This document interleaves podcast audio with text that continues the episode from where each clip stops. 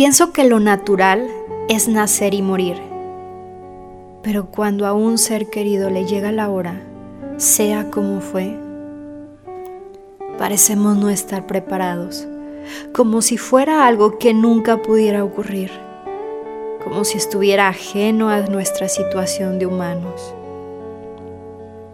Cierto día pasa y entonces pensamos en ¿Por qué no disfrutamos de esa persona? ¿Por qué no aprendimos de ella? ¿Por qué? Hay muchas preguntas, pero la respuesta está muy clara. Vive con plena conciencia cada segundo.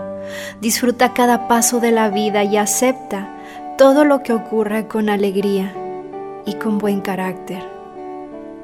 Claro, hay otros mecanismos de respuesta, como la culpabilidad, la depresión, el suicidio, pero son opciones alejadas del sentido común y que nos pueden llevar por caminos de descubrimientos que son innecesarios. No deseo la muerte de nadie, y menos de un ser querido pero sí deseo que hasta que esa hora llegue seamos capaces de vivir sin pensar, sin pensar tanto en lo que pasará y siendo más consciente de lo que acontece en cada instante, por muy cotidiano que parezca.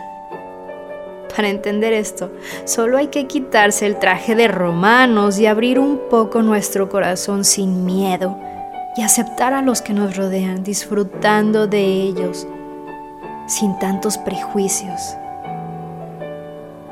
¿Qué tal si pienso que la muerte no existe sino únicamente en un plano físico?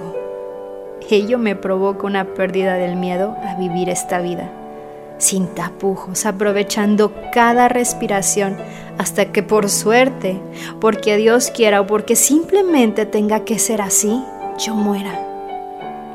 Por ello, no hay que preocuparse no cabe duda que tras la muerte, para las grandes personas están reservados los grandes lugares. Ese lugar es un regalo y ese regalo es permanecer en los corazones de los que te han querido.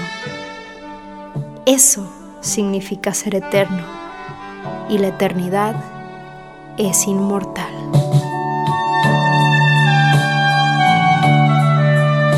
Mi nombre es Jessie Goizueta y con mucho respeto he compartido esta reflexión para ti.